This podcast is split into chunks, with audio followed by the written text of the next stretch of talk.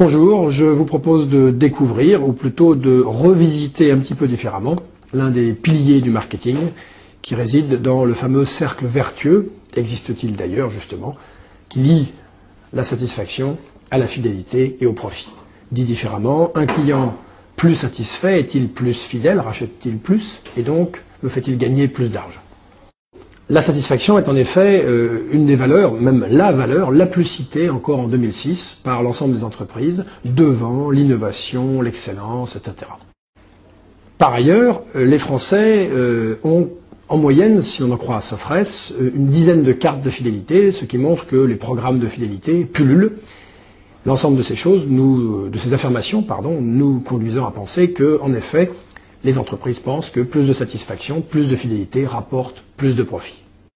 A l'inverse, si l'on regarde un certain nombre de résultats, comme vous le voyez, deux résultats nous montrent en Europe et aux États-Unis que les programmes de fidélisation, de satisfaction, de gestion de la relation client, plus généralement, semblent malheureusement peu profitables. Le retour sur investissement serait même négatif puisqu'ils n'atteignent même pas le point mort. Qu'en est-il en réalité? Toutes ces affirmations posent une vraie question. Cette question, c'est celle du retour sur investissement et de l'optimisation du retour sur investissement de l'ensemble de ces actions liées à la relation client. Est-ce que ça vaut le coup? Est-ce que ça rapporte?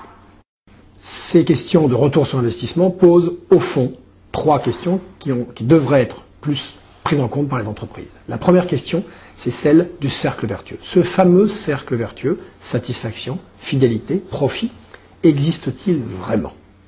Cette question pose une deuxième question, elle induit une deuxième question immédiate. Sous quelles conditions ce cercle vertueux peut-il ou doit-il exister? Et la troisième question est bien évidemment la plus importante, c'est celle qui, devrait être le plus creusée par les entreprises, qui est celle de l'opérationnalité. Qu'est-ce que ça change concrètement en termes opérationnels? Quelles actions je dois mettre en place précisément? Quelles actions je dois arrêter pour gagner de l'argent sur ces politiques-là?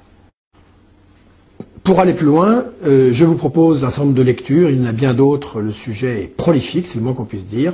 Certaines lectures. Je vous conseille tout particulièrement l'ouvrage qui est cité ici en dernier de Rost, Zeltamon et Lemon, trois auteurs extrêmement réputés et connus en marketing, qui, dans cet ouvrage, révolutionne un petit peu euh, la théorie marketing et l'approche opérationnelle marketing autour justement des notions de capital client. Merci.